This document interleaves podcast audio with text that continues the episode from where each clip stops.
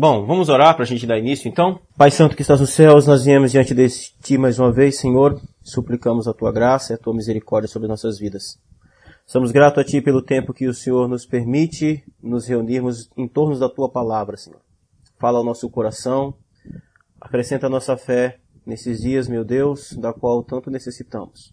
Pai Santo, ilumina-nos com o Teu Espírito para que nós venhamos compreender a Tua boa, perfeita e agradável vontade aquilo que o Senhor revelou ao teu servo, o apóstolo João, que o mesmo Espírito venha iluminar nossa mente para compreensão, para temor, para exortação e para nossa edificação.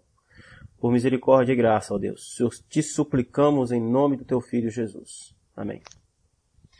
Muito bem, vamos lá, irmãos. Muito bem, o que nós vamos falar hoje? Qual é o nosso assunto de hoje? É a continuação obviamente, praticamente do assunto da semana passada, da aula passada, né? É, eu digo que é a continuação, na verdade, toda aula é uma continuação, mas esse, essa aula de hoje ela está muito conectada e muito ligada ao texto, ao último texto que nós estudamos, o capítulo 12 de Apocalipse. Como eu expliquei, acho que foi uma pergunta do Alex na aula passada, ele, ele perguntou se o capítulo 12 era um interlúdio, né? Muito boa pergunta, por sinal. E, e não, o capítulo 12, capítulo 12 e capítulo 13 é um bloco só.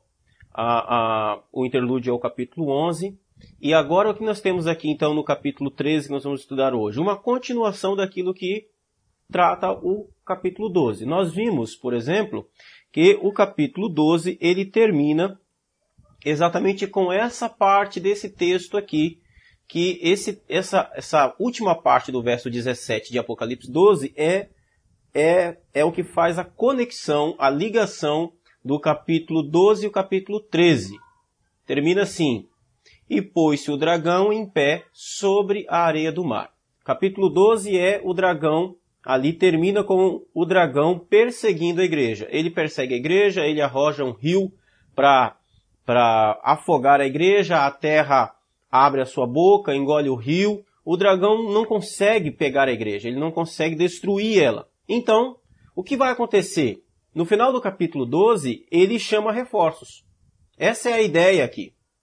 Ele vai chamar reforços, ele vai chamar é, é, é, duas bestas para ajudá-lo. Essa é a ideia. Então é por isso que o tema da nossa aula de hoje é esse aqui, ó, a tríade do inferno. E vocês vão entender que tem uma coisa muito legal aqui né, nessa, nessa ideia dessa tríade infernal aqui. Então, essa aqui é a ilustração que eu coloquei na outra aula. O dragão está na beira da praia e ele está na praia e da praia ele é aquela ideia de que ele está virado para o mar e ele vai chamar reforço. E aí nós temos que João vai ver no capítulo 13, verso 1, uma besta subindo do mar. Né? Então, rapidamente, isso aqui eu já passei, eu só quero passar essa linha do tempo de novo, que ela é sempre interessante. Isso aqui foi o que nós vimos no Apocalipse 12. Como eu expliquei na última aula, o que é que Apocalipse 12 trata? É um recuo no tempo. Ele volta lá atrás para contar essa história desde o início, da queda de Satanás, a, passando pela história do povo da aliança, aqui a mulher grávida, Aqui, a primeira vinda de Cristo é quando a mulher dá à luz o menino e o menino é arrebatado para os céus. Trata-se do ministério de Jesus. E aqui nós temos a mulher em um, outro, em um novo momento, que é o povo da segunda aliança. É o mesmo povo, só repetindo isso. Não são dois povos, Deus sempre teve um povo só. Só que são dois povos, são, é um povo só em tempos diferentes. Aqui, esse povo de Deus está ali contido na, na, no povo de Israel. Aqui, esse povo está contido na igreja, na Assembleia de Cristo. Então, temos esse segundo período, que é entre a primeira e a segunda vinda de Cristo. Aqui nós temos os sete selos, as sete trombetas, o povo é selado, o início das trombetas, onde nós já vimos. Então, Apocalipse capítulo 12 é esse recuo aqui. Se alguém tiver com o microfone aberto aí, por favor, desligue, só para não ficar entrando áudio aqui. Verifique o seu microfone. Vamos lá. Aí, ok. Então, nós estamos nesse período aqui, ó. É isso aqui, tá? Povo selado, início das sete trombetas. Nós estamos, quando eu digo nós estamos no estudo, tá, gente? Né? No, no, nos dias atuais, não. Então a gente vai tratar disso aqui hoje, ó. Aqui o dragão, ó, persegue as testemunhas, ele está perseguindo, mas ele não consegue pegar a igreja de jeito nenhum, tá? Aí o que acontece? Ele vai chamar reforço, onde a gente vai ver hoje o evento das duas bestas aqui. Depois tem as sete taças. Tudo isso, todos esses eventos culminam, terminam na segunda vinda de Cristo. Vamos lá. Vou para frente aqui. Muito bem. Vamos entrar aqui direto no nosso assunto. Esse assunto hoje é, também é realmente interessante. O que é que a gente vai, o que é que, o que, que é essa tríade do inferno? Essa tríade do inferno é formada pelo dragão, olha isso, tá tudo ali no capítulo 12 e 13, tá? o capítulo 12 e 13 quer mostrar exatamente isso. Essa tríade do inferno é constituída pelo dragão, a besta que sobe do mar e a besta que sobe da terra. Então nós temos o dragão é a figura de Satanás, a besta que sobe do mar é a figura do anticristo e a besta que sobe da terra, o falso profeta. Você tem aqui essa tríade infernal. O dragão ele persegue a igreja durante todo esse, esse essa a maior parte da história. Ele não consegue, Deus livra a igreja, mas aí ele vai chegar num determinado momento onde ele vai chamar o reforço, que é o anticristo e o falso profeta. A besta que sobe do mar e a besta que sobe da terra. É muito importante fazer essa conexão aqui, que a primeira besta que sobe do mar é a figura do anticristo. A gente vai ver que esse anticristo aqui é, é, é um poder social, eu diria, mais social do que político. Mas, enfim, é, é uma autoridade humana, né? E o falso profeta, a gente também vai ver sobre ele aqui.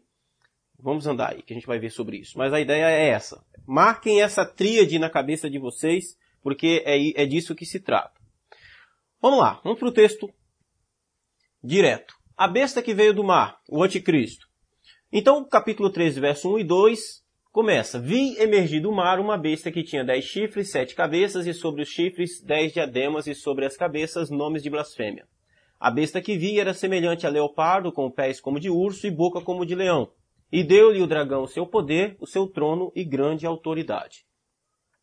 Então João vê emergir do mar. Mais uma vez, a gente volta ali no versículo 17 do capítulo 12 um pouquinho. O dragão está na beira da praia, está na praia olhando para o mar e do mar ele vai evocar uma besta. Ela sobe do mar.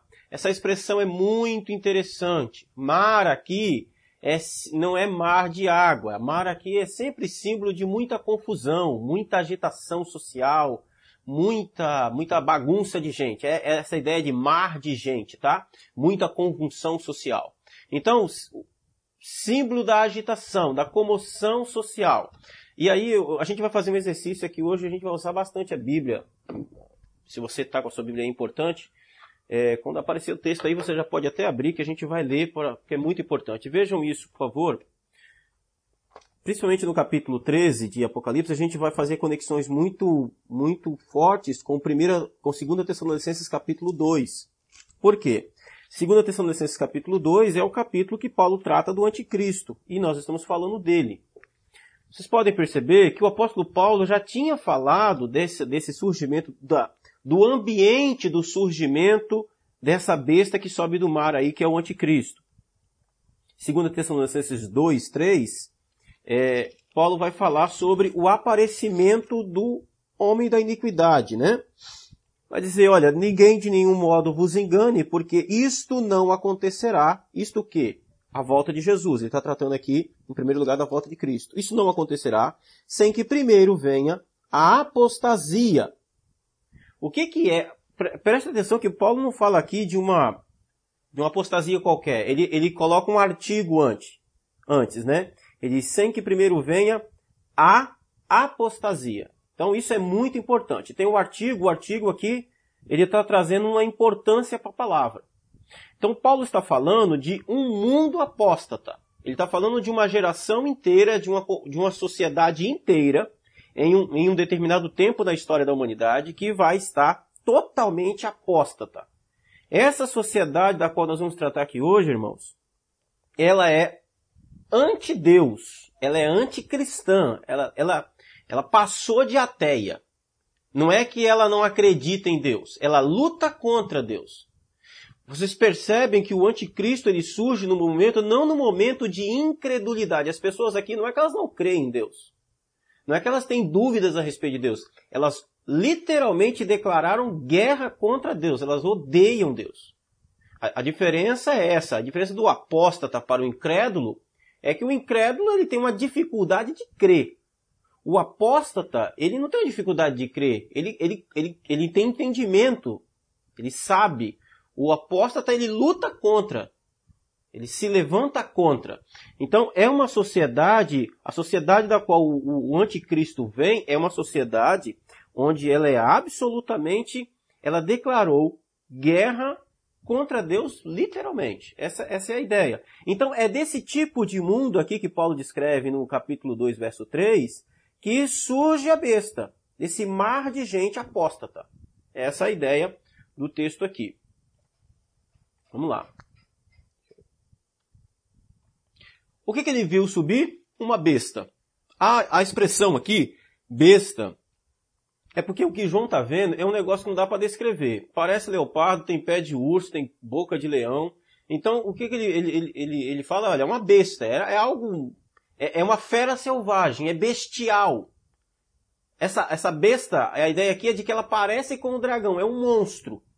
Então ele vê um negócio assim indescritível, com um monte de cabeça, um monte de chifre, e a única palavra que ele consegue conectar ao que ele está vendo é essa palavra besta. Que traz a ideia de algo monstruoso, algo bestial, algo selvagem, algo, algo fora do, do, do comum, né? E essa besta tem dez chifres. Mais uma vez, totalidade de capacidade destruidora. Tudo que essa besta toca, ela destrói.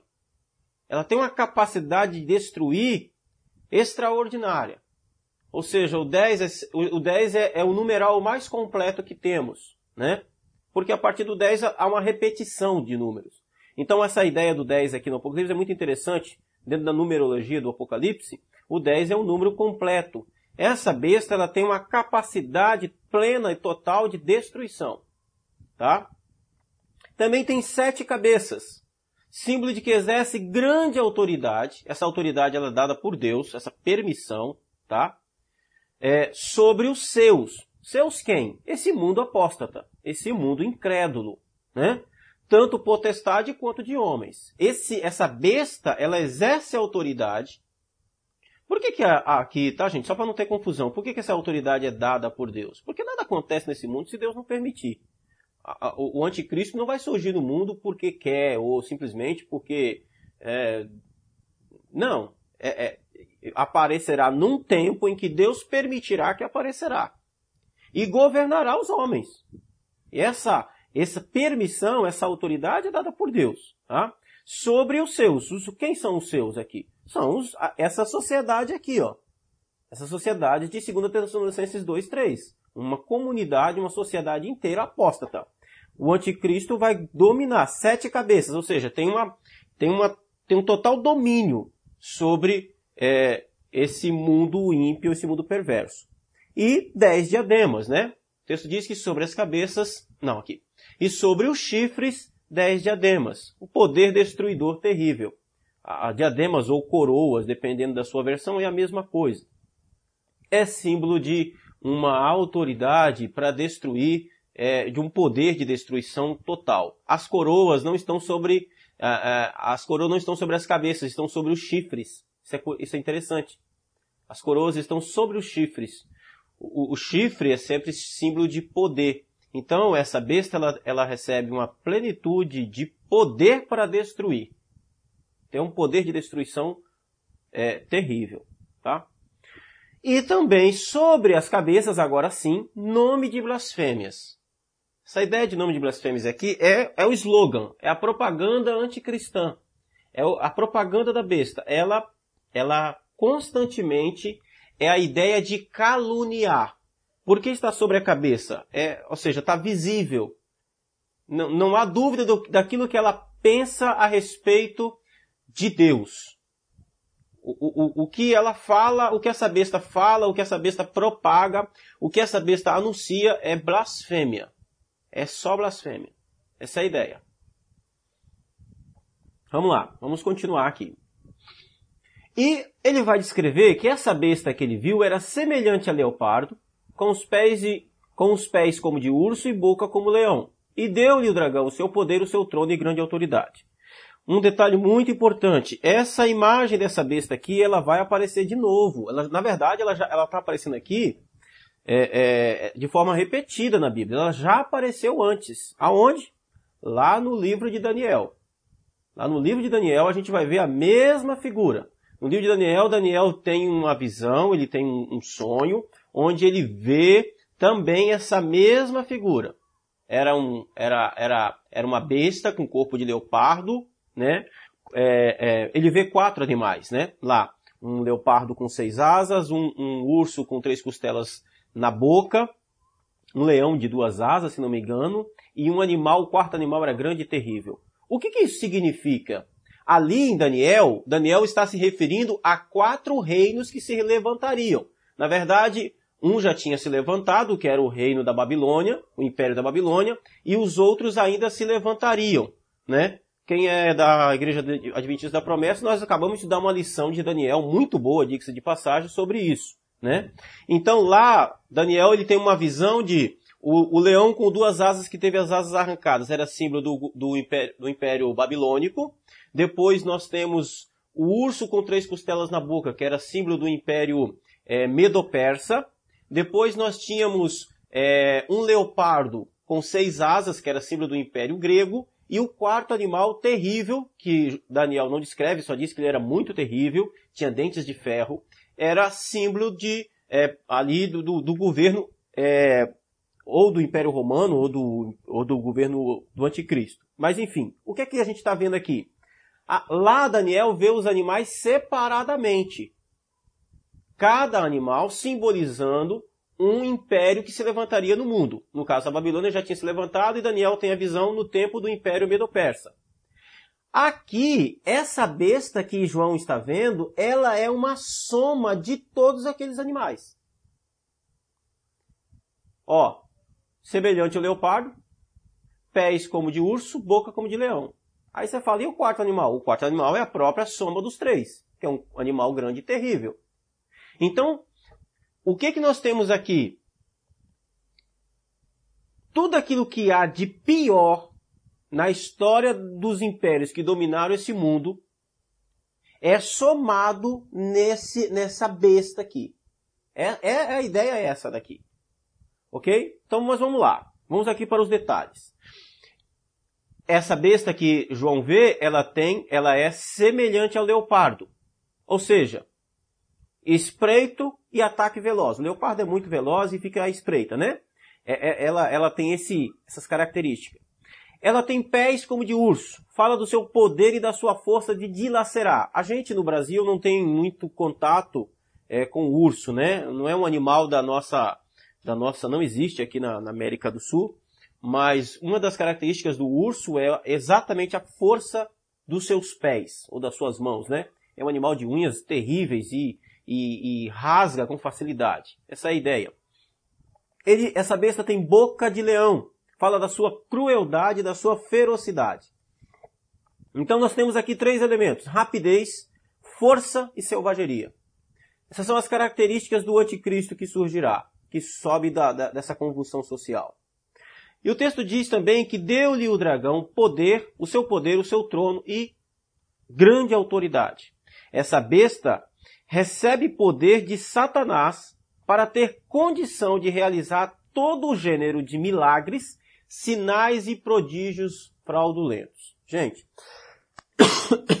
mais uma vez, a gente vai para 2 Tessalonicenses 6, capítulo 2, versos 6 e 9, e a gente vê o apóstolo Paulo falando exatamente sobre isso, né? Ele vai dizer, não no verso 6 não, é, segundo Tessalonicenses capítulo 2, ele vai dizer do verso 9, ora, o aparecimento do Inico, e o Inico aqui é a besta, é o anticristo, ele vai dizer, é segundo a eficácia de Satanás, com todo o poder e sinais e prodígios da mentira, e com todo o engano de injustiça aos que perecem, porque não acolheram o amor da verdade para serem salvos. Então, o surgimento dessa besta, ela recebe o poder, o trono e a autoridade do dragão. Recebe poder para realizar milagres, todo tipo de milagres, sinais e prodígios, só que tem um detalhe. O apóstolo Paulo fala que tudo isso é mentira, isso é engano. Ok? Vamos lá. Deixa eu voltar um pouquinho aqui, só para a gente fazer uma aplicação rápida aqui, tá, gente? A gente precisa entender o seguinte aqui, irmãos. O nosso mundo está totalmente pronto para aceitar isso aqui, ó. Por quê? O que a gente mais vê hoje é isso.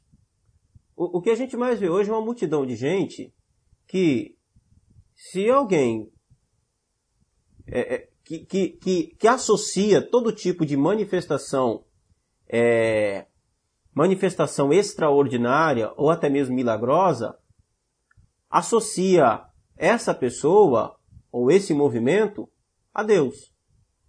A gente precisa entender que há uma, há, nós somos chamados a atenção para um detalhe do que Paulo está dizendo aqui no 2 Tessalonicenses capítulo 2, versos 9 e 10. Primeiro ponto é o seguinte, Deus faz milagres? Com certeza que faz. Isso, isso é indiscutível. Deus opera maravilhas? Óbvio. Tá? Eu não sou sensacionista, creio que creio na manifestação dos dons, creio na operação divina. Deus faz o que quer. Deus, Deus é Deus. Deus é, é, é, se a Bíblia se a Bíblia dissesse que que, que, que que ao invés de uma baleia ou de um grande peixe engolir Jonas, se ela tivesse dito que uma sardinha engoliu Jonas, eu acreditaria.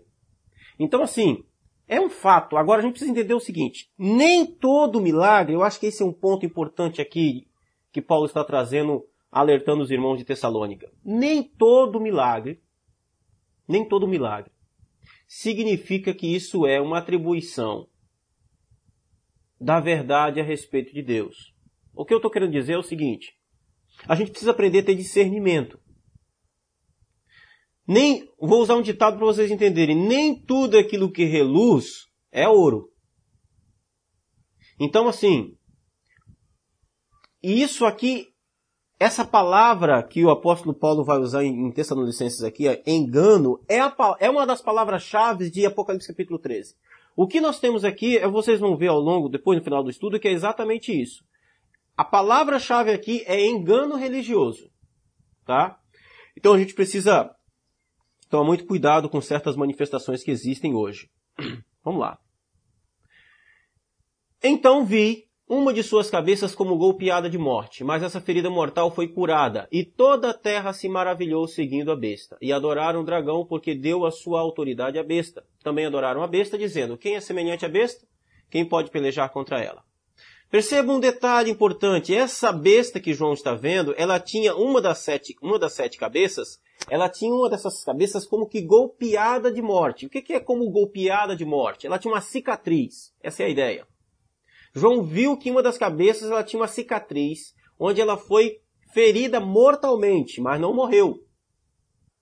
O que, que é isso? Aqui tem um detalhe. Eu já vi várias interpretações de gente falando, ah, isso aí foi a tentativa de matar o Papa. Foi. Gente, não... olha, eu acho muito difícil o pessoal lá da igreja primitiva ter entendido isso mais um detalhe, não vamos ficar procurando ou colocando no texto aquilo que o texto não está tá falando. Ele não está dizendo que, que, essa, que, uma dessas cabeças representa um rei, uma pessoa, é, nada disso. O texto não está falando disso. O texto está dizendo que João vê uma das cabeças como que golpeada de morte. A gente precisa entender isso aqui. Você precisa entender todo o texto para você. Não, o, o Apocalipse a gente não, não, a gente não, não, não, não, não fica agarrado nos detalhes. A gente tem que se afastar um pouco para ver o texto inteiro para entender o conceito do texto. O Apocalipse é como uma parábola de Jesus. Como é que a gente entende as parábolas de Jesus? Se você for ficar indo para, os, para as minúcias, você não vai entender o texto. Você vai fazer uma alegoria do texto. As parábolas são entendidas. Para você entender uma parábola, você tem que lê-la toda. Não tente interpretar pedaços da parábola. O Apocalipse é a mesma coisa. Não tente interpretar pedaços. O que, que a gente está fazendo aqui, então? Por que, que a gente está passando por pedaços? A gente está fazendo aqui um método de, de exposição do texto. Estou expondo o texto para vocês. Né? É um método expositivo, para depois a gente juntar tudo. Então, a gente precisa tomar cuidado. Ah, o que é essa cabeça? Essa cabeça aqui é o, é o, é o Nero, é o Papa, que tomou um tiro, mas não morreu. Não tem nada a ver. Inclusive, o Papa que tomou um tiro está morto. Há muito tempo. Então, não, não é isso. Isso aqui é o que? É um simulacro. O que é um simulacro? É um objeto falso. É uma falsa imagem. É um simulacro um contraste do cordeiro que havia sido morto. Tá? Olha 2 Tessalonicenses 2, 9 e 10 de novo. Lá o apóstolo Paulo está alertando o aparecimento do anticristo é segundo a eficácia de Satanás com todo o poder, sinais e prodígios da mentira. Não tem nada de verdadeiro aqui. Essa cabeça como golpeada aqui é uma farsa, é uma fraude. É o anticristo enganando os homens. Vocês vão entender melhor isso lá na frente. Olha, verso 10, e com todo engano de injustiça aos que perecem. Os homens vão olhar para a besta e vão realmente ver que ela, ela, ela, ela tem uma chaga, ela tem uma cicatriz, tentaram matá-la, tentaram destruí-la, mas é, uma, é um simulacro, porque lá em Apocalipse capítulo 4, se não me falha a memória, capítulo 5, João vê o cordeiro que havia sido morto, o cordeiro que tem uma cicatriz de morte. Aqui o anticristo também tem uma cicatriz de morte. Ele é um farsante, ele é um engodo. Ele vai enganar o mundo inteiro. Por quê? A gente precisa entender, ele se parece com o Cordeiro, ele se parece com Cristo, ele vai se, ele vai se manifestar, ele vai aparecer, ele vai se apresentar ao mundo como o Salvador do mundo. O mundo vai, tão, o mundo vai estar tão desesperado por uma solução que o mundo vai encontrar nesse, nessa besta, nesse anticristo, o seu redentor. Essa é a ideia. Vamos seguir que vocês vão ver isso melhor. Olha, a terra se maravilhou. E toda a terra se maravilhou seguindo a besta. O mundo apóstata fica impressionado com o anticristo. Ok? Vamos andar. E adoraram o dragão. Isso é muito curioso porque eles, eles se impressionam com a besta, ficam maravilhados com ela, mas eles adoram quem? O dragão. O mundo adora e reconhece a autoridade de Satanás por causa do anticristo. Vamos andar. Adoraram a besta. O anticristo recebe adoração. Duas perguntas. A adoração é essa daqui, ó. Quem é semelhante à besta? Primeira pergunta. Olha, olha o que, que a sociedade dirá. Olha, olha uma sociedade maravilhada. Espantada, né? Maravilhou-se, seguindo e adorou a besta. Quem é semelhante à besta? Isso aqui é um simulacro da singularidade divina. A gente vai encontrar essa expressão aqui aonde? Salmo 113, 5. Em toda a Bíblia, na verdade, a Bíblia sempre vai estar perguntando quem é semelhante ao Senhor, quem se iguala a Ele. A quem pode ser o Senhor comparado? O próprio Deus vai dizer isso muitas vezes pela boca dos profetas. Quem é semelhante a mim? quem, quem se compara a mim? Então, os homens estão olhando para a besta, para o anticristo, estão maravilhados, estão tendo uma reação de singularidade, eles estão, eles não conseguem ver ninguém semelhante, é um simulacro, é um simulacro da singularidade divina. Olha esse aqui, que interessante. A outra pergunta revela um simulacro da invencibilidade divina. Quem pelejará contra ela? Isso também é um atributo que é, é somente dado a Deus. Só Deus é invencível. Mas aqui essa invencibilidade é atrelada ao anticristo. É um simulacro da invencibilidade divina. Gente, tudo aqui nessa besta é falso. Essa é a ideia do, do Apocalipse 13. Isso aqui é um mar de enganação. Vamos lá. Ó, oh, o nosso tempo está acabando, tá? Dois minutos. E aí, quando ficar faltando alguns segundinhos, eu, eu vou lá colocar o link de novo. Vamos aqui. Tá, eu vou colocar agora porque isso aqui é interessante. Vou colocar o link de novo lá, pessoal. Só para não, depois não cortar a ideia ou o pensamento. Deixa eu sair aqui. Vamos lá. Capítulo 13, versos 5 e 6. E foi-lhe dada uma boca que proferia arrogâncias e blasfêmias e autoridade para agir quarenta e dois meses, e abriu a boca em blasfêmia contra Deus para lhe difamar o nome e difamar o tabernáculo, a saber os que habitam no céu. Boca que profere arrogâncias e blasfêmias. É uma referência clara ao espírito do anticristo. Isso aqui é muito importante a gente entender. O espírito do anticristo que já que já está no mundo. Vamos fazer uma diferença aqui. Por que, que eu estou colocando isso aqui? Porque aqui vai aparecer um tempo.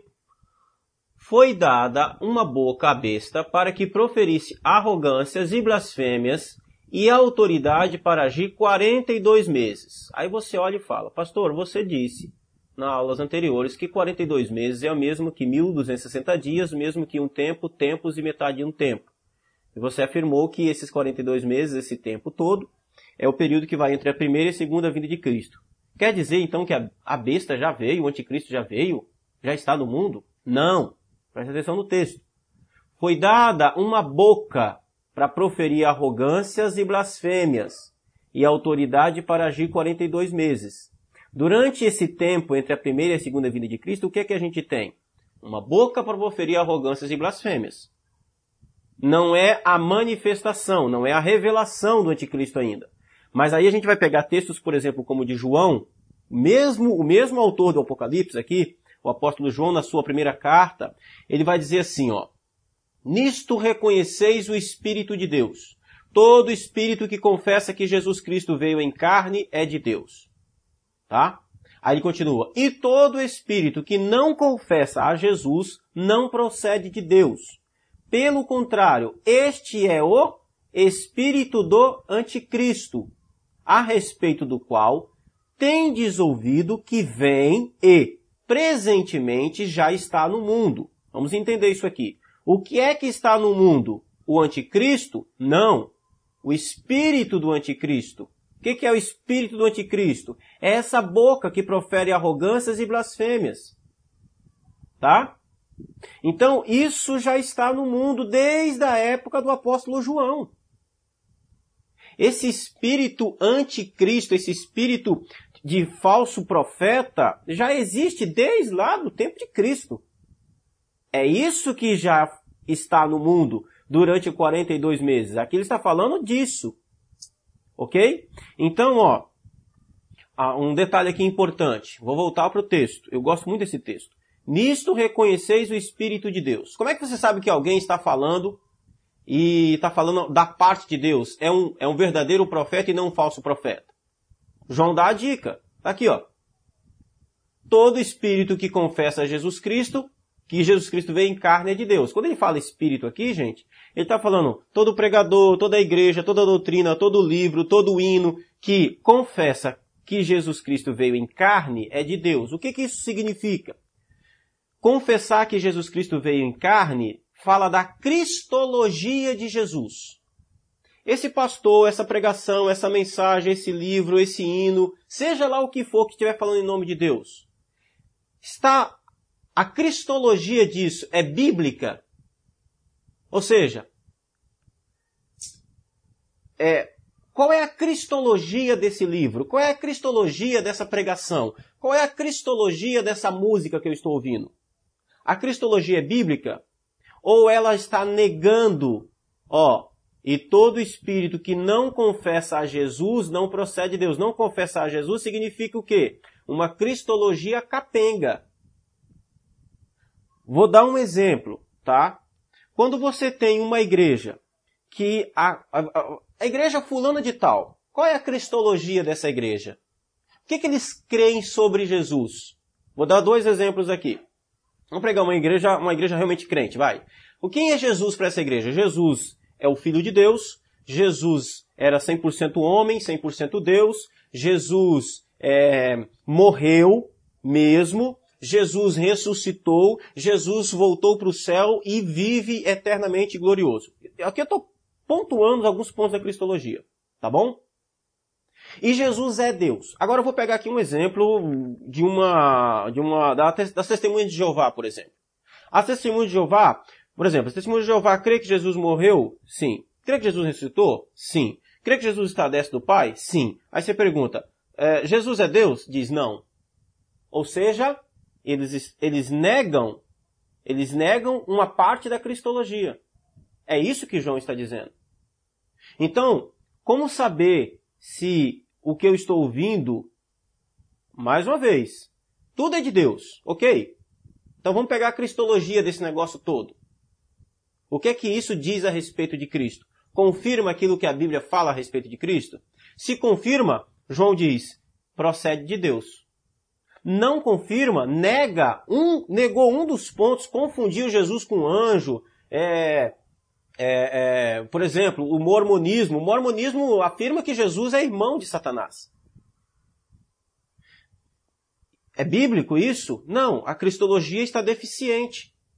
João vai dizer, esse espírito não confessa Jesus Cristo. A cristologia está capenga. Aí João vai concluir dizendo, esse é o espírito do anticristo. Porque a gente precisa entender o seguinte, o espírito do anticristo ele não nega ele, ele, ele, ele distorce quem Cristo é. Distorce quem? Por exemplo, o, o, Islã. Quem é Cristo para o Islã? Pergunte para um muçulmano. Cristo, quem é Jesus? Jesus é Deus? Não, Jesus não é Deus. Jesus era um profeta, um homem muito importante. Pergunta quem é Jesus para um judeu. O judeu vai. Ô, Josiel, desliga aí o seu microfone, Josiel. Tá entrando o áudio aqui. O, você pergunta para um, para um islã para um muçulmano, Jesus é Deus? Ele vai dizer não, Jesus foi um grande profeta. Esse é o espírito do anticristo. A cristologia ficou comprometida? João, não sou eu que estou dizendo, tá gente? É o apóstolo João, ó. Ele vai dizer, esse é o espírito do anticristo. Tá? Vamos lá, só quis dar uma ênfase aqui nesse texto. Então, entre, durante 42 meses, durante todo o período entre, entre, da pregação do Evangelho, entre a primeira e a segunda vinda de Cristo, nós vamos ter essa manifestação do espírito do anticristo. Ó, olha aqui, 2 Tessalonicenses 2, 7 e 8. Com efeito, o mistério da iniquidade, Paulo diz, já opera. Paulo está dizendo, o espírito do anticristo já opera e aguarda somente que seja afastado aquele que agora o detém. Então será de fato revelado. Percebam, eu até grifei as palavras, tá, gente? Paulo diz que o, que o mistério esse mistério aqui a gente pode entender a mesma coisa como espírito, a ideia, né? o plano da iniquidade, o plano do, do anticristo, ele já opera, esse espírito do anticristo já opera. Mas ele vai dizer, olha, mas ele, e, e aguarda, opera, mas aguarda. Que seja afastado aquele que agora o detém. Aí ele vai dizer, então será de fato revelado o iníquo. Então você tem o, o, o mistério da iniquidade operando, mas você terá a revelação do iníquo. Quem é esse iníquo aqui? O anticristo. É um personagem escatológico, tá? A quem o Senhor Jesus matará com o sopro de sua boca e o destruirá pela manifestação da sua vinda. Olha que texto importante isso aqui, ó. A besta, o anticristo, será destruído com a manifestação da vida de Jesus. Jesus aparece no ar, aparece no céu e ele é destruído. Vamos seguir. Vamos voltar aqui para o nosso texto. Foi-lhe dada uma boca que proferia arrogâncias e blasfêmias e autoridade para agir 42 meses. E abriu sua boca em blasfêmias contra Deus para difamar o nome e difamar o tabernáculo, a saber, os que habitam no céu. Difamar o nome e o tabernáculo. Mais uma vez, 2 Tessalonicenses 2, 4. Né, o qual se opõe e se levanta contra tudo que se chama Deus ou é objeto de culto, a ponto de assentar-se no santuário de Deus, ostentando-se como se fosse o próprio Deus. Eu acho que eu repeti aqui o slide, viu? Deixa eu ver. Aqui. Uhum. Vamos lá, é o mesmo texto. Difamar o nome. Perceba que a besta abre a sua boca em blasfêmias contra Deus para lhe difamar o nome. O nome, os nomes de Deus, as várias manifestações de Deus, manifestações que eu digo é o seguinte: Deus é, ele, é, ele se revela na Bíblia como Elohim, como Javé, como, é, enfim, a, a, a Jeová, Rafá, a gente usa esses termos, né? Então, a besta, durante 42 meses, durante todo o tempo entre a primeira e a segunda vinda de Cristo, vai difamar o nome de Deus. Os nomes de Deus equivalem à revelação de quem ele é. É essa, é essa constante, é, é, é, é essa constante calúnia que a gente ouve a respeito de Deus. Vou, vou dar um exemplo aqui. O, o, portal, o portal do YouTube chamado Porta dos Fundos. É, é aquilo ali. É um exemplo muito claro. O Porta dos Fundos faz exatamente isso aqui, ó. Ridiculariza o nome de Deus. O que é isso? Se não o espírito do anticristo. Gente, uma sociedade hoje que está sendo ali doutrinada, né? Usar essa palavra tão castigada nos nossos dias. Uma sociedade que está aí constantemente sendo exposta a uma ridicularização do nome de Deus, é, é, é uma sociedade que vai ficando insensível com o passar do tempo. Tá? Então, a besta abre a sua boca em blasfêmia contra Deus para difamar o nome de Deus, ridicularizar quem Deus é. Então, assim, a revelação de quem Deus é acaba caindo na, na banalização. Difamar também o tabernáculo, ó, difamar o tabernáculo. A palavra aqui é tenda, habitação de Deus. É uma referência ao povo de Deus. Você tem então a besta, o espírito do anticristo, fazendo uma ridicularização do povo de Deus. Por que, que ele coloca a palavra tabernáculo aqui? É muito interessante porque a ideia de tabernáculo no Novo Testamento é que nós somos o tabernáculo de Deus. É aquela ideia que o apóstolo Paulo passa de que nós somos templo do Espírito Santo, né? Lá em 1 Coríntios capítulo 3, se não me falha a memória. Nós somos templo do Espírito Santo, habitação de Deus. É aquela coisa assim, ó. O que que o espírito do anticristo, o espírito da besta faz? Ele ridiculariza o tabernáculo. É, é tipo assim, olha lá onde Deus mora. Né? Olha que tipo de gente, em que tipo de gente Deus diz que habita. É essa a ideia. Né? Uma referência ao povo de Deus. O povo de Deus sempre foi ridicularizado. Sempre foi ridicularizado. Né? eu acho estranho quando ele quer ser aceito pelo mundo. Aí eu tenho problemas mesmo. Quando o mundo ridiculariza o povo de Deus, é esperado. Eu estou tranquilo, né? É aquela famosinha frase, né? Eu, pelo menos na minha adolescência, ouvi muito, né? É, depois diz que é crente. Ou, você é crente, né? O, o, mundo ridiculariza. É como se fosse crente, como se fosse ser crente fosse algo de outro planeta, né? É, é então é isso. Mas Deus habita nesse povo. E ele também difama os que habitam no céu. A difamação da, da, da besta se estende até os seres celestes. É uma ridicularização de todo, de todo. Então você tem uma ridicularização geral. Você tem a besta difamando o próprio Deus, a revelação de quem Deus é. Né? Você tem uma difamação contra o povo de Deus. E você tem uma difamação até mesmo com, contra aqueles que é, é, é, contra os seres celestes, que é essa ideia dos que habitam no céu aqui, tá? Vamos andar. O, ou seja, isso aqui é uma máquina de calúnia e difamação. O que está por trás dessa ideia aqui é propaganda anticristã. Tá? Propaganda anticristã. Ser... E, e, e, e, Satanás, irmãos, o espírito do anticristo, ele faz isso de várias formas, tá? Uma das formas é a ridicularização pela ridicularização. O crente é ridicularizado, o salvo é ridicularizado, né? Salvo é cafona, salvo não trai, salvo não bebe, salvo não fuma, salvo não, não, né? não, não se prostitui. Salvo é careta. Esse é um modo de, de ridicularizar, de difamar, né?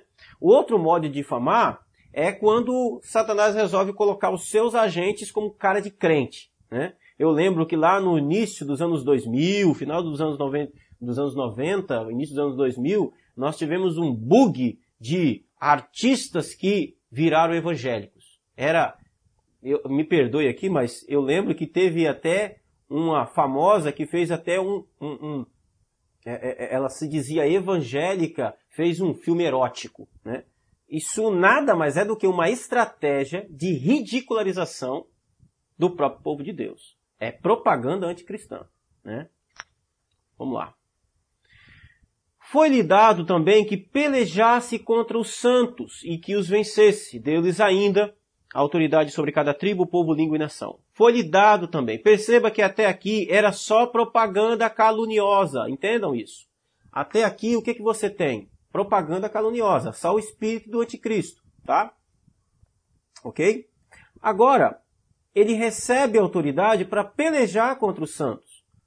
Agora é a grande perseguição, agora é a grande tribulação. A partir daqui, a, a, nós temos exatamente isso. Ó, esse, esse trecho aqui está repetindo o capítulo 11, verso 7.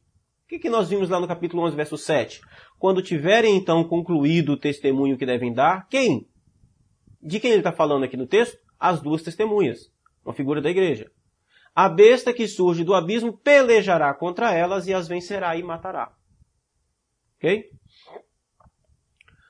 Vamos aqui. Foi-lhe dado também que pelejasse contra os santos e os vencesse. Deu-lhes ainda autoridade sobre cada tribo, povo, língua e nação e adorá-lo-ão todos os que habitam sobre a terra, todos aqueles cujos nomes não foram escritos no livro da vida e do Cordeiro, que foi morto desde a fundação do mundo. Deu ainda autoridade, tribo, povo, língua e nação, todas as raças e etnias dos homens. Perceba um detalhe, a besta, o anticristo, quando esse homem aparecer, quando o anticristo aparecer, quando esse homem da iniquidade surgir no mundo, ele receberá autoridade, poder sobre cada tribo, povo, língua e nação. Essa expressão é muito interessante porque ela inclui todas as pessoas da terra, tá? Todas as raças, todas as etnias dos homens. Agora um ponto importante. Quem são esses homens? Isso inclui os salvos? A besta receberá autoridade sobre os salvos? Olha, vamos lá. Quem são esses homens? Esses são os que adoram a besta. Olha aqui, ó. E adorá-lo-ão todos os que habitam sobre a terra. É lógico, gente. Os salvos não vão adorar a besta. Isso, é não precisa né, explicar, né? Ele está aqui falando da relação do anticristo com o mundo perverso, com o mundo ímpio, ok? Só para não ter aí confusão. Então, são os adoradores do anticristo. Todos os que não foram escritos no livro da vida. Isso é muito interessante. O que, que nós temos aqui também no Apocalipse 13? Nós temos uma divisão muito clara de povos. Aqui você não tem gente em cima do muro mais. Ou você é, é, é, é você faz parte do povo de Deus, você faz parte do povo do anticristo. Não tem jeito. Ó. E aí ele vai terminar assim, ó. Aquele que tem ouvidos, ouça. Se alguém há de ir para o cativeiro, para o cativeiro irá.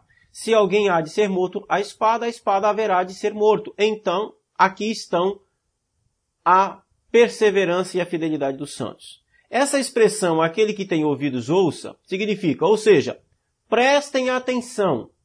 O que ele vai dizer é muito importante. Por quê, gente? O verso 10 de Apocalipse 13 é o tema do capítulo. O verso 10 é o tema do capítulo. O capítulo 13 não trata a respeito da besta o capítulo 3 trata a respeito da perseverança e da fidelidade dos santos. Esse é o tema. Então, o, qual é o tema do assunto do capítulo 13? Está aqui, ó. A perseverança e a fidelidade dos santos. Ele mostrou toda essa cena para falar disso. Não que não seja importante, tudo aquilo é importante, tá? Mas esse é o foco. O texto todo está focalizando para o verso 10. É, é, é, é é um, é um jato de luz no verso 10. Ó. A perseverança e a fidelidade dos santos. Os que vão ser presos serão presos. Ele diz, olha, nesse período, quando manifestar o anticristo, a besta, se alguém há de ir para o cativeiro, para o cativeiro irá. Você vai ter gente sendo perseguida, gente sendo presa. Aí você tem gente também não sendo presa apenas, mas tem gente também sendo morta. Os que vão ser mortos serão mortos. Aqui fica clara já a distinção entre dois povos. Os adoradores da besta e do dragão, que não tem o nome escrito no livro da vida, tá? Não tem o nome escrito no livro da vida. E você tem os santos perseverantes e fiéis eleitos, escrito no livro da vida. Ok? Beleza. Tranquilo. Nós concluímos aqui a primeira besta. Então, um resumo rápido. A besta que sobe do mar é o anticristo. É um homem que surgirá no mundo em meio a uma confusão social, com as soluções para um mundo em caos. Eu vou dar um exemplo aqui muito prático para vocês. O mundo hoje, nós estamos vivendo uma situação de caos. Eu quero que vocês imaginem que se aparecesse agora um governante, um dos grandes governantes do mundo aí, se ele aparecesse com uma vacina contra o coronavírus. Gente, eu não diria que ele seria o anticristo, porque é, vai muito além disso, mas eu diria que esse homem seria idolatrado. Imagina isso. Esse anticristo, essa besta que sobe do mar, vai surgir no meio de uma confusão social. O mundo vai estar um caos. Eu quero lembrar os senhores que o mundo aqui está recebendo juízos de Deus. Deus está castigando o mundo. As trombetas estão tocando aqui. Quando esse homem surge. E ele vai surgir com a solução para tudo isso. Ok? Então, ó, com as soluções para um mundo em caos, fazendo, e esse detalhe, fazendo coisas extraordinárias pelo poder de Satanás. Esse anticristo, esse homem da iniquidade, ele se tornará um líder mundial. Um detalhe importante, ele, o texto, o texto nos indica que esse homem não é um líder mundial. Ele vai se tornar um líder mundial. Então não adianta ficar olhando para o presidente dos Estados Unidos ou para o presidente da China e falar, ali está o anticristo. Não, esses já estão ali. Eles podem ter o espírito dele, né? Mas ele se tornará um líder do mundo, extremamente carismático, extremamente carismático, isso é importante. Vai ter muito crente que vai falar, é, esse é o mito. Esse, é, essa é a ideia. Olha o perigo, né? Quem sabe ler o pingue letra. Que será adorado por toda a terra e governará o mundo inteiro. Tá fazendo um link no que eu acabei de falar. Gente, é essa a ideia mesmo, tá? Aqui sem querer entrar em, em questão política. Mas é essa a ideia. O que a gente vê hoje nos dois grandes movimentos políticos no Brasil é uma idolatria no, no fundo. Na verdade, não é nem no fundo mais. Você tem de um lado à esquerda, você tem um homem que se declara que não é mais nem humano, ele é uma ideia. Bom, para se declarar que é uma ideia, transcendeu. E você tem muita gente que realmente é, é, lida com esse homem, e eu estou aqui me referindo ao presidente Lula, como um, um ídolo. Né? E você tem do outro lado, à direita, uma outra turma que usa termos para o presidente da República, que é, merece toda a nossa oração porque é a autoridade constituída e a gente precisa ser crente, e apesar de não concordar com muita coisa, a gente precisa orar. Mas você tem uma outra turma que vai, vai chamá-lo de Messias. A idolatria é a mesma. Esse mundo apóstata que o anticristo se revelará, se manifestará, o que nós estamos vivendo hoje é, é algo é algo simplório, mas é algo absolutamente significativo para a gente entender o que será esse mundo com relação quando esse homem aparecer. Ele será extremamente carismático será adorado por toda a terra e governará o mundo inteiro. É essa a ideia. Tá? E tem um detalhe. Mas vai perseguir ferozmente, como um leopardo, como um urso, como um leão, a igreja. Por quê? Porque a igreja vai se opor-se a ele e sua adoração. Ele vai exigir adoração e a igreja não vai adorá-lo. Né? Ok. Nós fechamos a primeira besta. Vamos para a segunda. Vamos correr.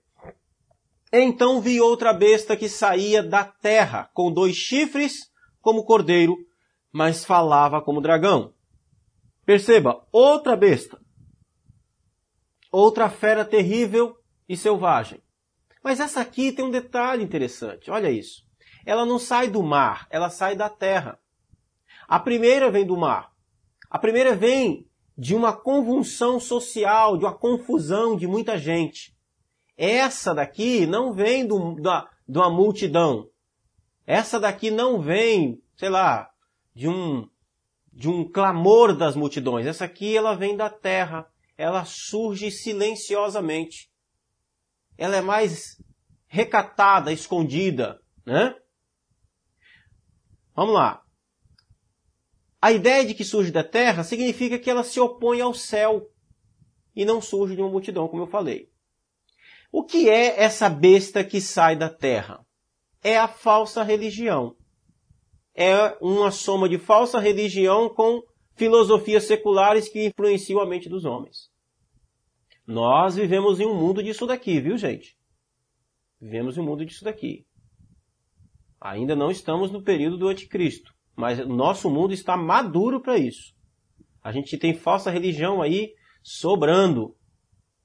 Ah, e eu não estou falando, não estou me referindo nem a seitas, eu estou me referindo a igrejas evangélicas mesmo.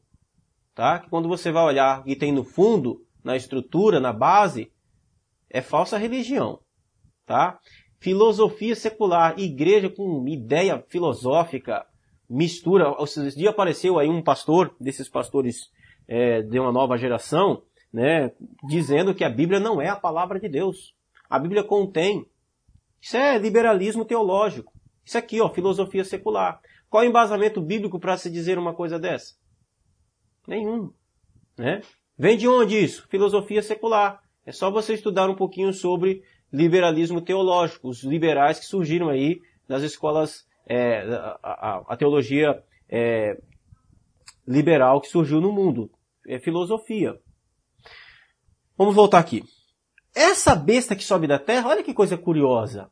Ela tem dois chifres, como de cordeiro. Ela não assusta, gente. Ela não assusta. A aparência dela é muito diferente da primeira. A aparência ela tem dois chifres só, como de cordeiro. Não se parece com o dragão. Essa besta que sobe da terra, ela parece racional, parece inofensiva, é uma coisa mansa. Sabe aquela filosofiazinha assim que começa a entrar dentro da igreja? É esses camaradinhas aí, é, é, é, David Leonardo, é, Vitor Azevedo, que vem com aquela fala mansa, sabe? Dizendo assim, olha, é, você, é, é a mistura de meias verdades com meias mentiras. Eu estou dizendo que esses caras são onde, ah, ah, o falso profeta não, tá? Esse daqui não, mas são. É, é aquela verdade assim, olha, se é, é, é, né? Fala lá do David Leonardo, né? Jesus é o centro de Deus e você é o centro de Jesus.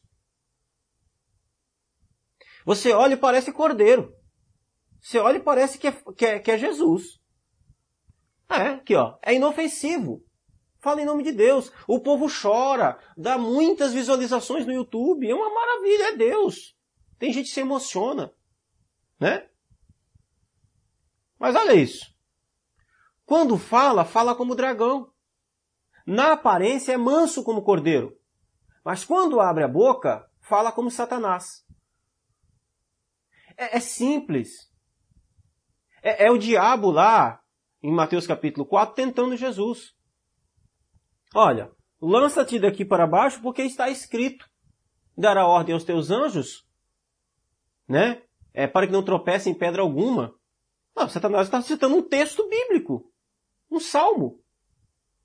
Ele só esqueceu da outra parte, porque ele é um péssimo exegeta. Então, assim, o, o, o, essa besta que sobe da terra, é, ele é o falso profeta. Essa besta é o falso profeta. Qual é o problema do falso profeta? É que ele parece um profeta de verdade. Então ele aparentemente fala como pastor, tem igreja de pastor, tem nome de pastor. O problema dele fala em nome de Jesus. Mas o problema dele é que, quer dizer, né? Parece pastor, tem uma igreja que parece igreja, tem uma Bíblia que parece Bíblia, mas quando fala, fala igual Satanás. Mais uma vez, eu estou falando apenas do espírito do falso profeta que já está atuando hoje, mas esse aqui vai, vai surgir, mas será a mesma coisa. Não vai fazer diferença nenhuma. Tá? Vamos lá. Essa segunda besta exercia toda a autoridade da primeira besta. Em nome dela fazia a terra e seus habitantes adorarem a primeira besta cujo ferimento mortal havia sido curado, e realizava grandes sinais, chegando a fazer fogo descer do céu à terra, à vista dos homens. Perceba, ela recebe toda a autoridade da primeira. O falso profeta, a falsa religião, também tem o poder, o trono e a autoridade de Satanás. Tá? Esse falso profeta que surgirá no mundo, essa falsa religião, essa, essa filosofia religiosa diabólica que surgirá no mundo, ela recebe também essa religião, poder, trono e autoridade do dragão.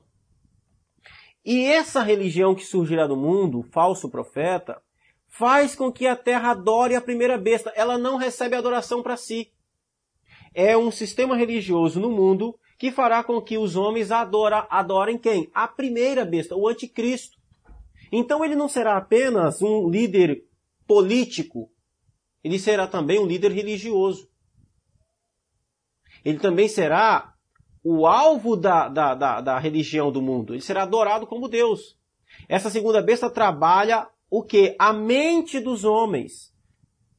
Filosofia, religião, a parte espiritual do homem. Tá? E os faz racionalmente adorar o anticristo. É uma nova religião no mundo. Não é essa nova era aí não. Isso é bobagem, misticismo barato. Isso aqui é, é, é gente, eu quero que vocês imaginem. Ó, preste atenção. Hoje nós temos, em média, estimula-se, estima-se, né? Estima-se que nós tenhamos hoje cerca de um terço da humanidade que nunca ouviu falar de Jesus. Um terço. Isso dá cerca de 3 bilhões de pessoas que nunca ouviram falar de Jesus. Essa geração aqui toda vai ouvir falar do anticristo e vai adorá-lo. Toda. Só para a gente entender o que é isso daqui. Ok. Então essa segunda besta também ela realiza grandes sinais, chegando a fazer descer fogo do céu à terra à vista dos homens. Para um mundo sem Deus e sem discernimento, qualquer ato extraordinário é símbolo do divino. Nem todo milagre é de Deus. Aqui há uma referência a Elias, tá? Ó, chegando a fazer descer fogo do céu à terra. Quem é que fez descer fogo do céu à terra? O profeta Elias. Essa segunda besta aqui, ela realizará grandes sinais. É por isso que é o falso profeta. Porque vai realizar sinais como fosse homem de Deus.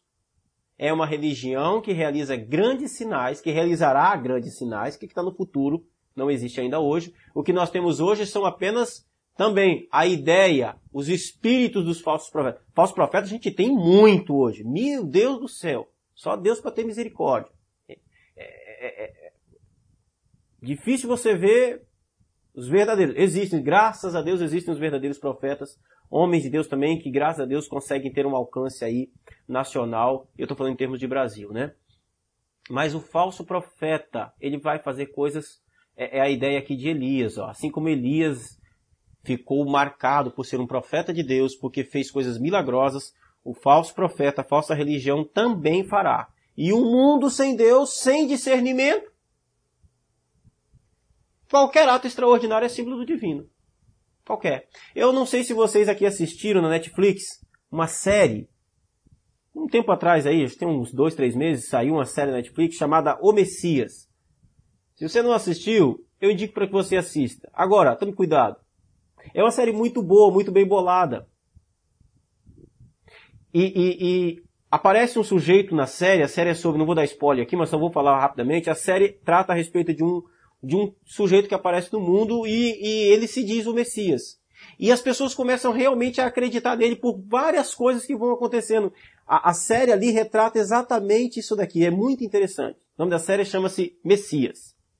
Vamos correr.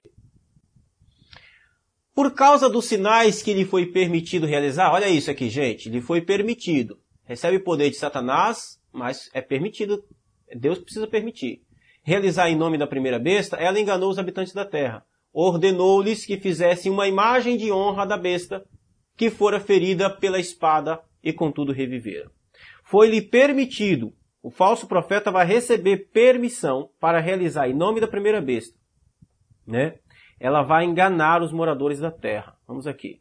Enganou os moradores da terra, os sinais e maravilhas desse falso profeta terão êxito. Com isso, o falso profeta exigirá três coisas. Primeira, uma imagem em honra ao anticristo, a primeira besta. O que, que isso significa? Não é uma estátua não, gente. Imagem aqui é símbolo de adoração. A falsa religião, o falso profeta vai exigir e vai convencer os homens para que os homens adorem o anticristo, adorem esse grande líder carismático que surgirá no mundo. Então, é símbolo de adoração, culto a um homem. Esse homem será adorado, adorado. Vamos lá. Segunda coisa, foi dado também que é, cadê aqui? Hum, hum. Foi-lhe dado o poder para dar fôlego à imagem da primeira besta. Então, a adoração não, não é feita apenas uma imagem, não exige-se apenas o culto a, a, esse, a esse anticristo, mas a imagem também recebeu fôlego. Imagem é adoração e fôlego é espírito de vida. Ou seja, uma adoração cheia de vida.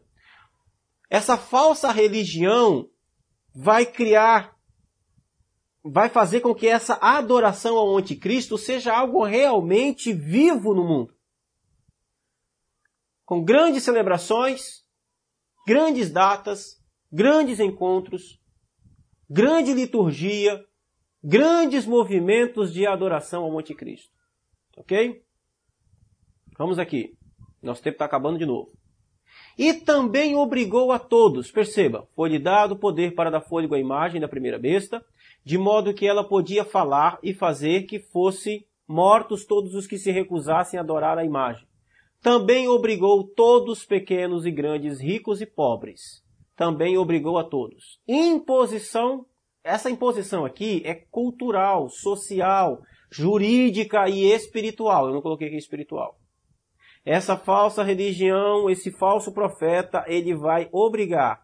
A ideia de obrigar aqui não é tanta pela força, mas pelo convencimento, tá? Até porque aqui é, lembram, é filosofia é religião falsa, é falsa teologia. Então, pela imposição cultural, social, judicial, espiritual, a todos os homens em todas as classes sociais, porque ele fala de grandes, de pequenos e grandes, ricos e pobres, livres e escravos.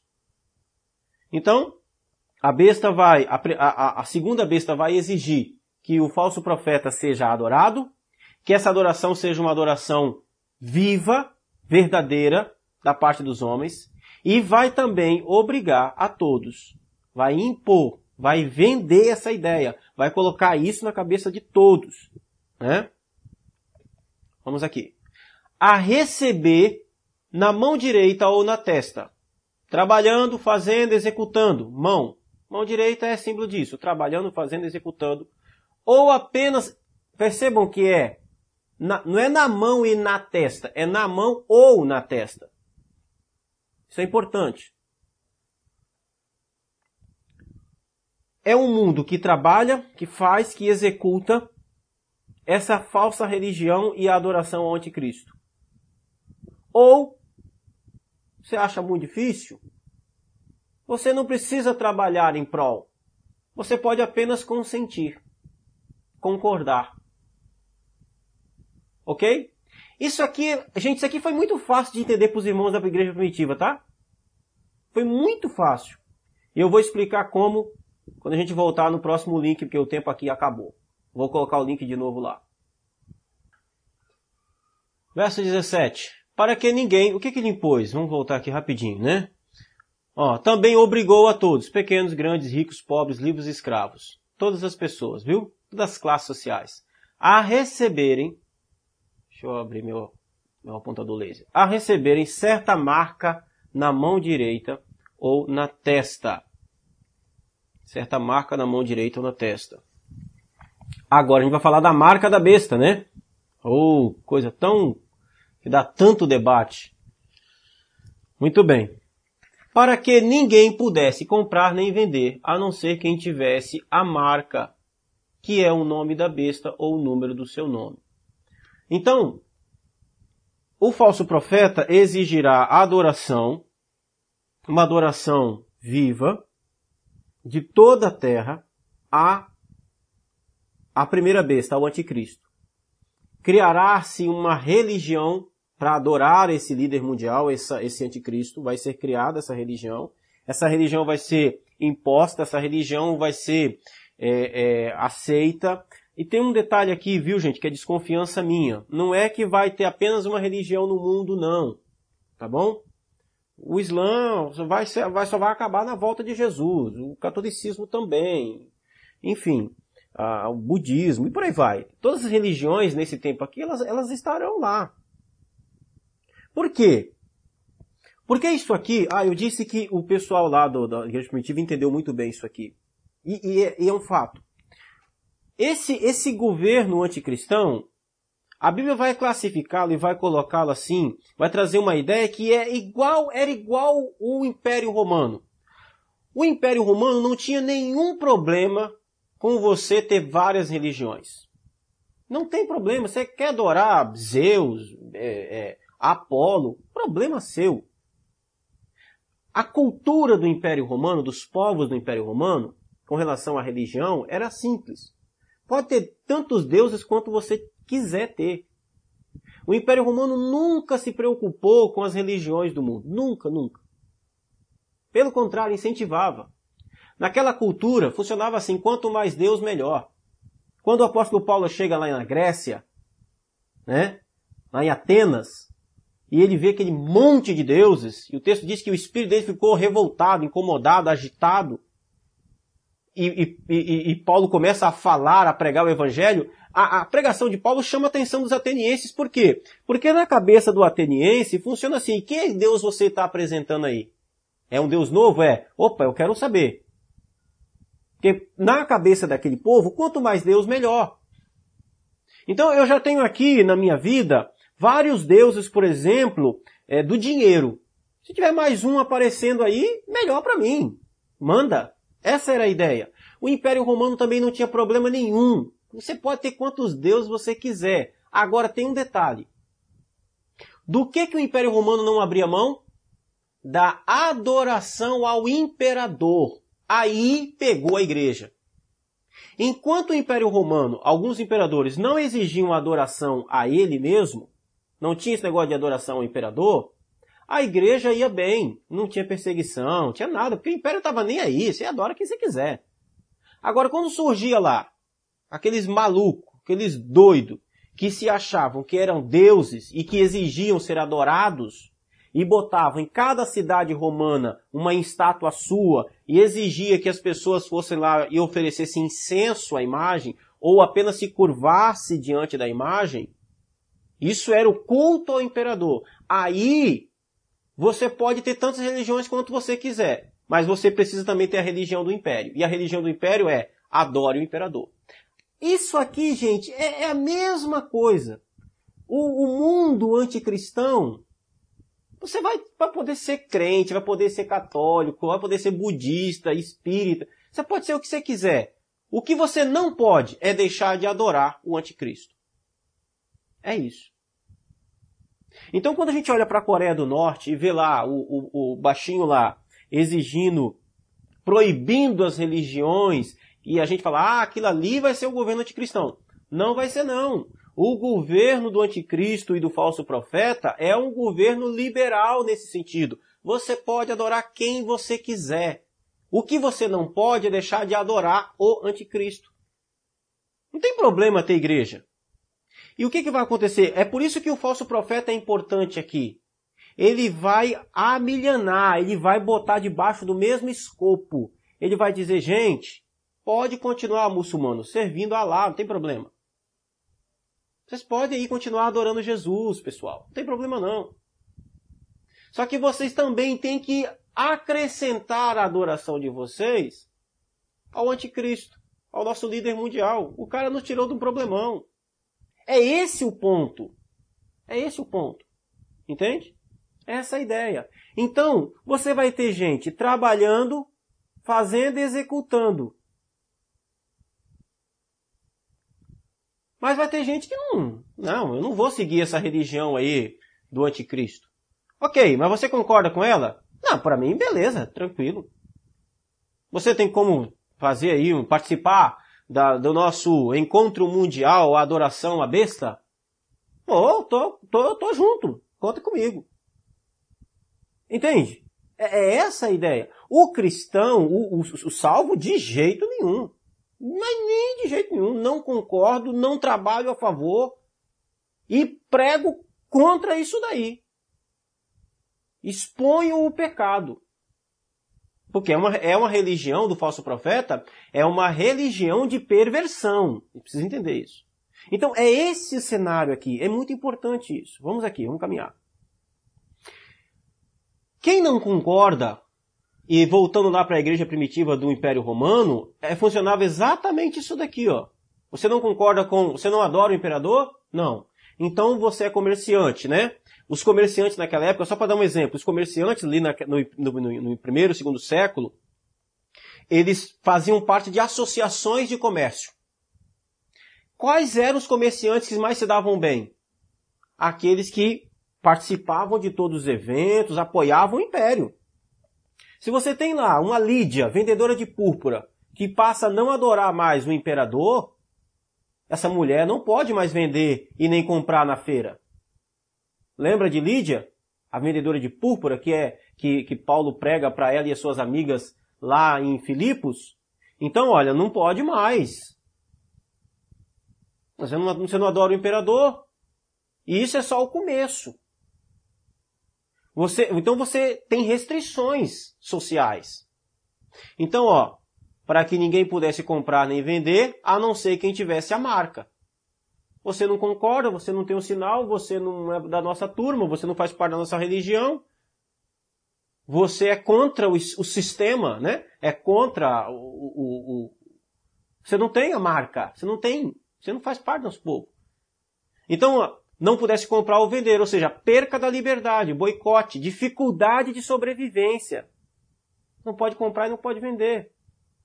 Né? Ok, outro detalhe aqui interessante. Somente os que não têm a marca. E ele vai dizer isso aqui muito interessante, ó. A não ser quem tivesse a marca, que é o nome da besta ou o número da besta.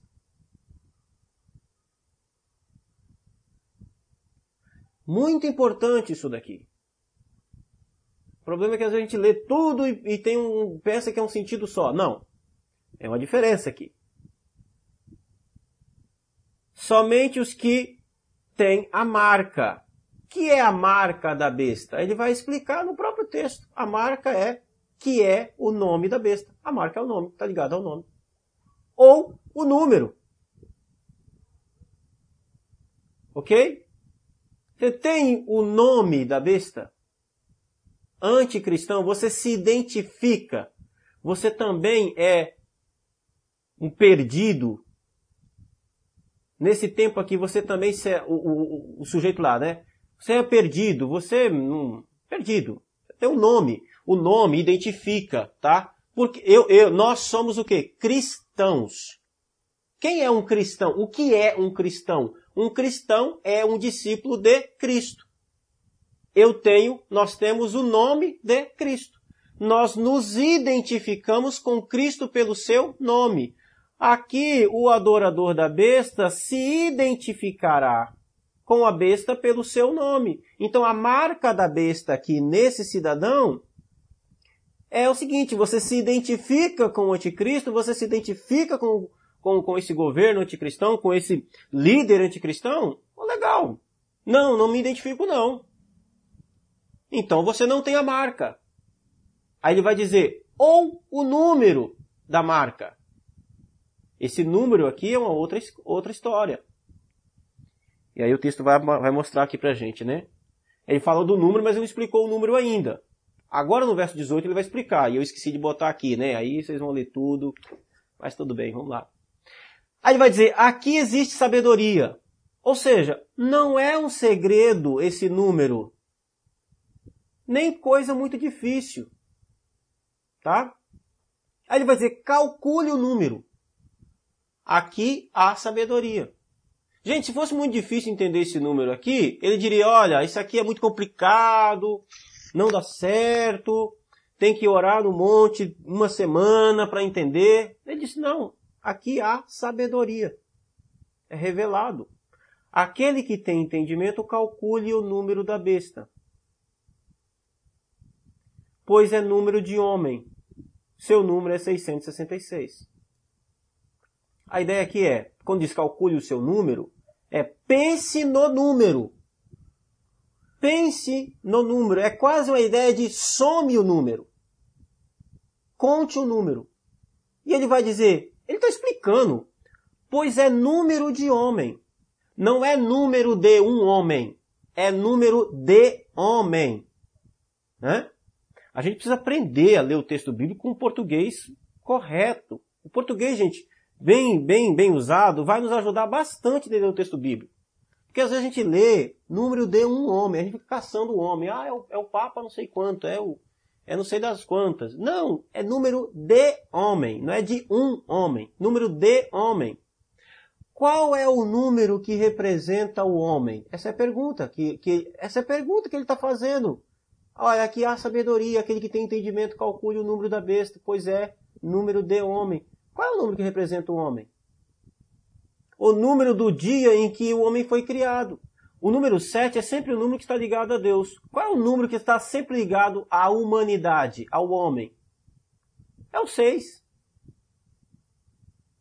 Quando a gente vai ver na Bíblia, ele está sempre atrelado ao homem. Que dia que o homem foi feito? Sexto dia.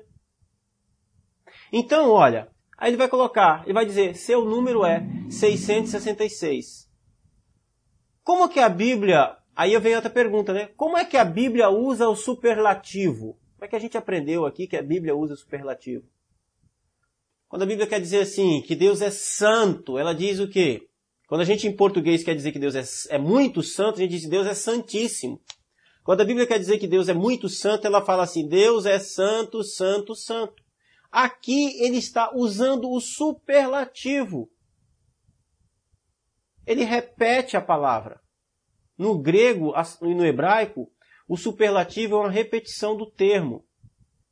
Então, 666 é a marca da besta, é uma, é, é, a marca da besta é uma sociedade com uma mente totalmente apóstata e humanizada. Não existe Deus na mente desse povo. O mundo dele se tornou um mundo de homem. Quer dizer, o Deus dele se tornou o, o próprio ser humano, o próprio homem. Então, a marca da besta, o 666, que essa, essa sociedade toda terá, é uma mente de Satanás, uma mente humana, onde Deus foi extirpado. Deus não tem, não tem lugar na mente desse povo. Eles odeiam Deus. Não tem nada a ver com chip, não tem nada a ver com chip debaixo da pele, cartão de crédito, é, é, é, satélite, código de barra, nada disso. É, lembram, nós estamos falando da segunda besta, o falso profeta, a falsa religião, falsa filosofia. A, o que se trabalha o falso profeta é a mente dos homens. A consciência do homem, a parte imaterial humana aqui, né? Vamos colocar assim. Essa parte, a mente do homem é uma mente é uma mente humana. É uma mente, é uma, é uma mente humanizada. Percebam. Um, um detalhe interessante aqui, gente. Deixa eu voltar aqui um pouquinho, só para a gente ver isso. Olha, presta atenção. Vamos voltar aqui também obrigou a todos, pequenos e grandes, ricos e pobres, livres e escravos, a receberem certa marca na mão direita ou na testa. A gente já sabe qual é a marca. Vamos lá. Per Prestem atenção. O texto está falando que obrigou a todos, pequenos, grandes, ricos e pobres, livres e escravos. Quem é que está recebendo a marca aqui? Percebam essa expressão obrigou a todos. Antônio Sampaio.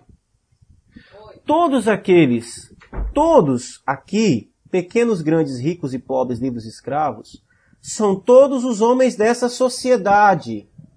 Eles não têm, eles não têm. Não é assim, olha, se você não tiver a marca você escolhe, você quer ter a marca? Ah, não, não quero. Você quer ter a marca? É, eu quero. Não, não, não se trata disso. Esses que recebem a marca da besta é uma condição que não, é, é, é, é, não, não se trata de uma escolha receber a marca da besta ou não aqui. Não é uma opção. Todos esses povos, pequenos, grandes, ricos e pobres, percebam, percebam o poder, percebam o texto. Deixa eu voltar aqui mais uma vez só para a gente entender isso aqui, olha. Cadê, cadê? É... Cadê? Aqui, ó. Gente, o falso profeta recebe autoridade sobre cada tribo, povo, língua e nação. Todas as pessoas do mundo que não estão escritas no livro da vida. Lembrem-se disso, ok? Não estão escritos no livro da vida todos. A besta tem autoridade sobre eles. Quando você tem autoridade, você não pergunta se alguém quer. Você chega e você impõe. Você diz, olha, aqui é o seguinte, essa marca aqui ninguém tasca, acabou. É isso que está acontecendo aqui. A questão aqui é exatamente essa. A, a, o falso profeta obriga todos, raça, tribo, línguas, povos, nações, pequenos, grandes, ricos, pobres, livres e escravos, a receberem a marca. Eles não têm opção. Por que, que eles não têm opção? Porque a mente deles já é uma mente pervertida. A besta aqui, ela só está concretizando aquilo que essas pessoas já são. Só está havendo aqui uma organização daquilo que já existe. Essas pessoas não estão se tornando adoradoras. Elas já adoram o anticristo. Elas já estão maravilhadas com a besta. A gente precisa entender isso. Ok? Alessandro, está me ouvindo? Dá um sinalzinho aí, só para ver se está me ouvindo. Faz um joia. Ah, tá. É porque ficou tudo parado aqui, eu achei que tinha caído o sinal. Isso aqui eu quero chamar a atenção de vocês. Não é que vai chegar aí. Não, gente. Eu quero que a gente precisa entender o seguinte: o povo aqui de Deus já é povo de Deus. Os eleitos estão eleitos os, os, os, os aqui que são que, que têm a sua mente cauterizada pelo engano, pela apostasia. Vou lembrar de novo. 2 Tessalonicenses 2,4. Esse povo aqui é apóstata. Eles não terão nenhum problema de receber essa marca. Não é uma escolha. Não é uma opção. Vai ser algo natural. Então esse sinal nada mais é exatamente do que essa mente que já é absolutamente maligna, diabólica, humanizada, anti-Deus, anticristã. É o, o, é uma, é uma, é o homem todo pleno, voltado apenas para o homem todo. Aqui não se cogita Deus aqui. Tudo aqui é humanizado, tudo aqui Deus foi tirado foi expulso, foi jogado para fora. Essa é a ideia. Eu, eu, fico repetindo, não sei se deu para vocês entenderem. Vamos caminhar. A gente está acabando, tá? A primeira besta, então, resuma aí. A primeira besta é o anticristo. Então nós temos um anticristo aqui em dois, em dois momentos. Nós temos um, um anti, uma ideia aqui de anticristo, primeiro, atemporal, ou seja, nós temos hoje o espírito do anticristo. É atemporal por quê, no primeiro momento? Porque ele representa o sistema político corrompido que já está atuando em todas as épocas. Você tem aí comunismo, não sei o quê, todo, todo esse sistema humano, até nas democracias, tá? Até nas democracias, porque não é porque é democracia que é coisa boa também, não. Tem democracia aí que só Deus, para ter misericórdia. Então, por exemplo, você tem democracia que legalizou o aborto. Certo? Você quer um sistema mais anticristão, uma faceta mais anticristã do que essa? Então, todo o sistema hoje, nós temos hoje sistemas que têm esse espírito anticristo. Esse, essa, essa, esse sistema político, social, principalmente. Eu falo social porque social abrange tudo, né? Esse sistema de uma sociedade que cada vez mais se torna anticristã, tá? A gente tem, então isso é o espírito do anticristo, esse espírito de rebelião, esse espírito de apostasia. Isso já existe, mas o anticristo mesmo, escatológico, ele será um sistema que será encarnado em uma pessoa no tempo do fim. Esse anticristo será um ser humano, vai, ter, vai existir esse personagem escatológico. Ele ainda não chegou. O que nós temos hoje são aquilo que nós já vimos, o espírito do anticristo, mas vai se tornar um personagem escatológico. Então, a primeira besta é o anticristo, tanto representando um sistema que já já está aí no mundo, o espírito que já age no mundo, anticristão, como também o, o homem do pecado, que a Bíblia diz, um homem escatológico no tempo do fim. A segunda besta representa um sistema religioso corrompido, uma falsa religião, de mãos dadas com o Estado e as filosofias desse mundo, que também já opera em todo o tempo. Olha, quando você tem um falso profeta falando bobrinha aí, ele já é um proto-falso profeta. Ele já é uma imagem do, do falso profeta da falsa religião. Mas que será também revelado no tempo do fim com uma religião universal, como eu expliquei, tá? É que vai existir uma religião só no mundo, mas vai, vai, vai existir uma religião do Estado. Esse falso profeta é uma religião do Estado. Hoje o Estado se declara o quê? Laico. Mas vai chegar um tempo que o Estado, e eu estou falando Estado em termos mundiais, ele terá uma religião. E o Deus dessa religião do Estado, que não será mais laico, será esse, o próprio anticristo. Onde obrigará o mundo a adorar o anticristo como Deus. Vamos correr aqui. A gente já está acabando. Eu trouxe isso aqui de novo, que eu acho muito importante isso aqui para vocês entenderem. Apocalipse 12, 13, então trata disso aqui. Nós temos o dragão, a besta que sobe do mar, e a besta que sobe da terra, a tríade do inferno. O dragão é Satanás, a besta que sobe do mar é o anticristo e a besta que sobe da terra é o falso profeta. Aqui, o que, que você tem aqui? De novo, isso é muito curioso. Nós temos aqui a trindade do inferno. Satanás, anticristo e falso profeta. A gente precisa lembrar que Satanás é um, é um falsificador ele é um engodo. Ele é o enganador das nações. Ele engana o mundo. Ele nunca se apresenta como dragão. Ele sempre, ele, ele, ele não tem criatividade, ele sempre copia. Então, nós, nós vemos claramente na Bíblia a doutrina da trindade. Então Satanás também cria a sua trindade. Então essa trindade do inferno aqui, Satanás, o anticristo e o falso profeta, é uma cópia da trindade divina. Essa trindade do inferno é uma cópia da trindade divina. Ok? Onde você tem Satanás aqui copiando Deus Pai. Isso é muito interessante. Você, então assim, ó, assim como Deus enviou Jesus ao mundo, o dragão chama do mar o anticristo. Olha, olha como, é, como é que casa esses negócios direitinho. Ó, o anticristo é uma espécie de salvador do mundo, o filho de Satanás. Então esse anticristo que vai surgir no mundo, ele surge ali como um enviado do próprio diabo, e ele surge, como eu disse, no mundo de caos, onde ele vai aparecer no mundo como uma espécie de salvador da humanidade.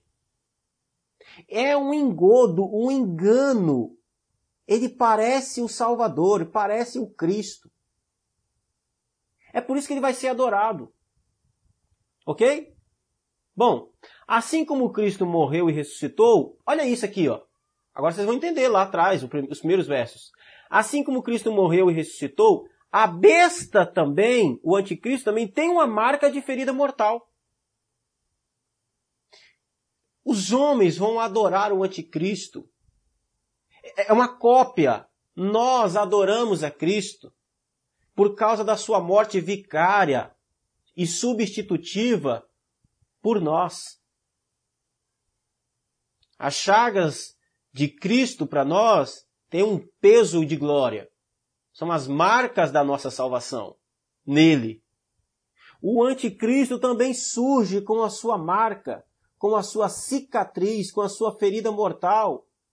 E o mundo vai ter ele como o salvador do mundo, como, como uma espécie de, de, é, de Jesus Cristo, desse, esse anticristo. Vamos correr. O falso profeta. Bom, deixa eu voltar aqui. Se nós temos Satanás aqui, ele, ele se passando, como ele imitando Deus Pai, nós temos o anticristo imitando Deus Filho, falso profeta é quem? Ele é o espírito de sabedoria humana. Por que, que é falso profeta? Assim como o Espírito Santo testemunha e glorifica Cristo, não é isso que Jesus fala lá no Evangelho de João? Quando Jesus promete que vai enviar o Espírito Santo, ele diz que o Espírito Santo viria e diz assim, ele me glorificará. O Espírito Santo me glorificará. O falso profeta, vocês perceberam isso, o falso profeta não exige adoração para si, ele manda com que o mundo adore quem? O anticristo. Ele faz com que, assim como o Espírito Santo glorifica Cristo, o falso profeta também faz o mundo adorar o anticristo. Então é essa a ideia que nós temos aqui. Nós temos então aqui em capítulo 12 e 13 essa tríade aqui do inferno. Satanás é, imitando Deus Pai. O anticristo e o falso profeta recebem poder de quem? De Satanás. Recebe o trono de quem? De Satanás. Recebe a autoridade de quem? De Satanás. Assim como Deus enviou Jesus, Satanás envia o mundo e chama da beira da praia chama do meio do mundo, do meio da confusão dos homens, um homem. E esse homem surge no meio de uma confusão como grande salvador. Assim como, assim como Deus Pai enviou Jesus Cristo, Satanás envia o anticristo. É, é um simulacro, é uma falsificação. E, e, a falsificação, assim, ela é tão boa, vamos dizer assim, é uma falsificação tão, sabe aquela falsificação que assim, é muito difícil você perceber a diferença? É tão boa essa falsificação que ele vai ter uma marca também, parece que foi morto. Ele também tem uma ferida. Ele também tem uma marca de, de morte. Ok? E não somente o anticristo, o falso, o falso Cristo, mas você tem o falso profeta, um espírito, que é a ideia aqui de filosofia, de religião, é um espírito de sabedoria humana. Racionalismo, iluminismo, toda essa, todos esses ismos humanos aí, estão aqui, ó. Vai estar nesse bojo aqui. Quer entender o que é um falso profeta? Leia Nietzsche, né? Olha lá, o que aquele homem pensava a respeito de Cristo? O que ele pensava a respeito de Deus? Foi o cara que disse que Deus está morto, né? Coitado. O miserável morreu, mas Jesus permanece vivo para sempre. Então, a, a, a, é o mesmo, é o falso profeta, é esse espírito de sabedoria que vai criar uma religião mundial para adorar quem? O anticristo. Certo, meus irmãos? É isso aí. E aí alguém viu lá no grupo, se vocês viram no grupo, eu falei que tinha uma novidade para contar. A novidade é essa daqui, ó. É que na próxima terça a gente tem aula de novo. Eu falo que é novidade, por quê? Porque eu havia dito que a gente ia parar no capítulo 13, né? Mas a gente não pode parar no capítulo 13. Por que não? Eu não falei das taças ainda. Na verdade, essa história não acabou. Então, terça-feira a gente vai falar sobre a ceifa e a vindima, que é capítulo 14. Tá bom? Capítulo 14 nós temos lá um relato muito curioso. A gente vai continuar nossas aulas aí. Eu tinha pensado em terminar no capítulo 13, mas eu vou seguir até o fim porque é muito importante. Senão a, perde, né? Fica ali cortado no meio o negócio, não dá certo. Então eu quero contar aí com vocês de novo no, na próxima terça-feira a gente continua a nossa aula tranquilamente é, e a gente vai continuar aí o nosso estudo sobre o Apocalipse. Tá bom? Deixa eu sair aqui, só para sair para a tela. Aqui. Tá aberto os microfones aí, pessoal. Se alguém quiser fazer alguma pergunta,